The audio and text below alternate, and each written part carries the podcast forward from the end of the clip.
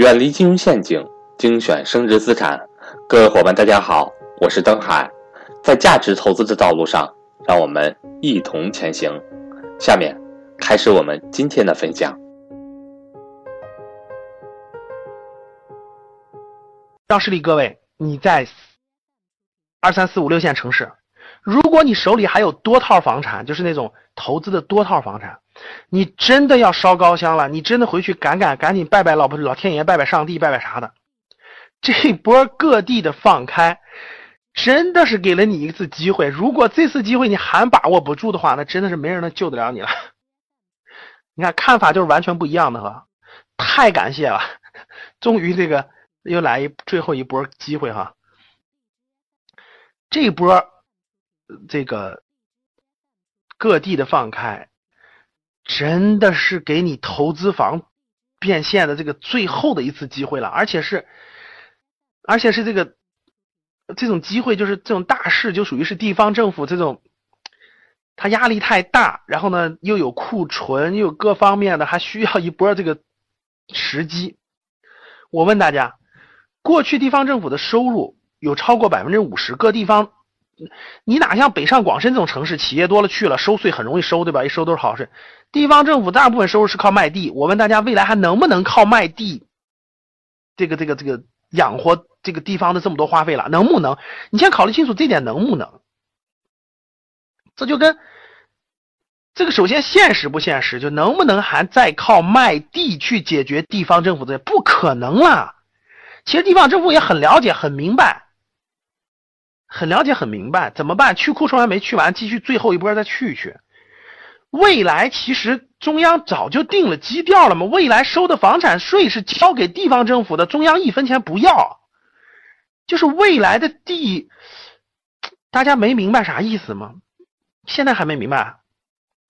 当年为了卖地赚钱，只能把地炒高，只能把房子炒高，把房价炒高。只有房价不停的涨，你才会买房子呀。能听懂了吗？我问你，房价逐渐下跌，你会买房子吗？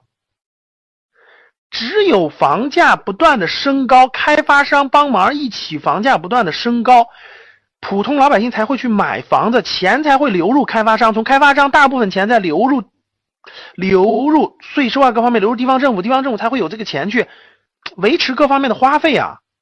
但现在地卖不动了，未来十年哪能卖得动地？不可能了呀！卖不动怎么办？羊毛钱找哪儿？那我那我问大家，那地方政府的这个，因为这个税收，中央有中央税，地地方的这个地方哪有那么多大企业收税？还是得找买房子的人出这个钱呐？明白了吗？当年卖地得靠买地的人把这个钱收的，未来未来就谁谁有房子找谁收钱啊？这就是房产税啊！房产税收的目的，这个钱是给地方政府啊。所以大家能听懂这一波变化在哪儿吗？卖地是需要把房子炒起来，然后才能卖得出去嘛，然后才能把钱收回来嘛。未来要谁持有房子收谁的钱，这个钱去支持当地经济的发展嘛。这件事梳理完了以后，你听懂啥意思了吗？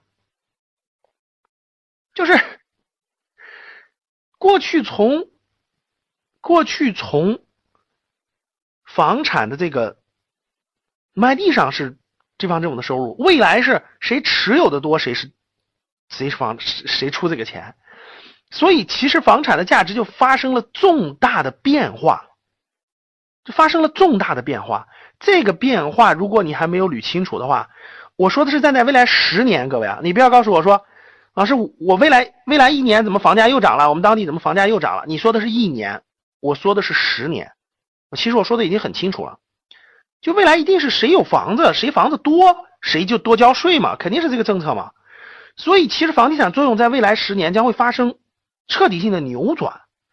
怎么叫逆转呢？就是过去它越高越好，未来是谁持有的越多，越租不出去，你你你你本身租不出去，但你还要不断的交这个税，你还要不断的交，因为有就交，你不交能行吗？不可能啊。所以各位。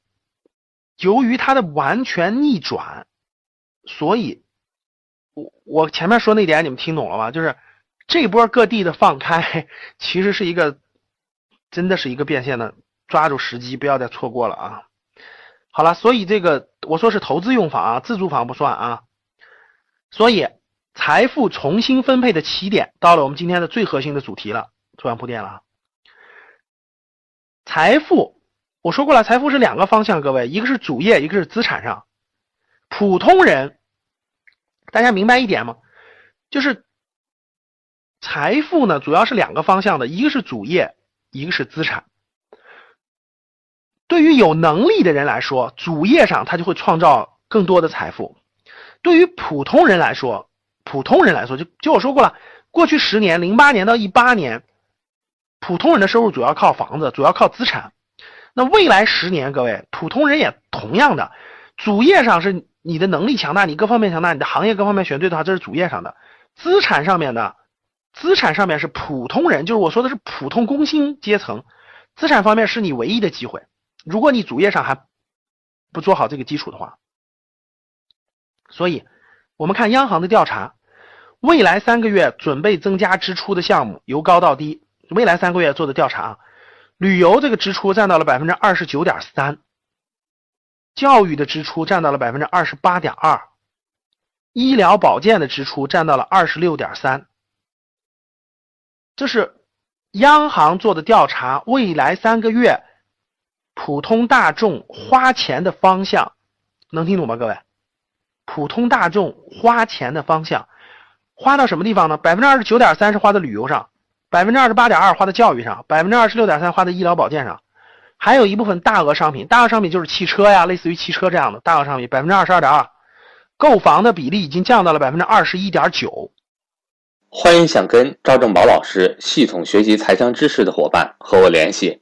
我的手机和微信为幺三八幺零三二六四四二，就有购房需求的已经降到了百分之二十一点九，社交文化和娱乐的占到了百分之十八点五，保险的占到了买保险的占是百分之十五点八，所以大家看我上面那个图，二零一八年七月居民的消费百分之五十已经转向了服务消费，有百分之五十转向了服务消费。百分之五十是其他消费，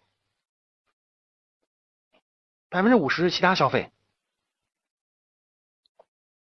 然后大家看我图上画的那个图的那那个图啊，那个是箭头，红色箭头就表明了。看食品烟酒行业，你看从一四三年到一七年是下降的，衣着行业下降的。居住行业是稳定的，看稳定在上面的，消费的结构变化，交通和通信是上涨的，教育文化和娱乐是上涨的，医疗保健是上涨的，其他用品服务是平的，所以大家看到没？有三个是上涨的，交通和通信、教育文化娱乐还有医疗保健，所以未来你的主业，你的主业该转行就得转。如果你过去的行业是真的是已经进入了这种衰退和这种减退期，那你在未来十年，我们现在未来十年考虑的，你该转就得转。在资产上面，同样该调换就得调换。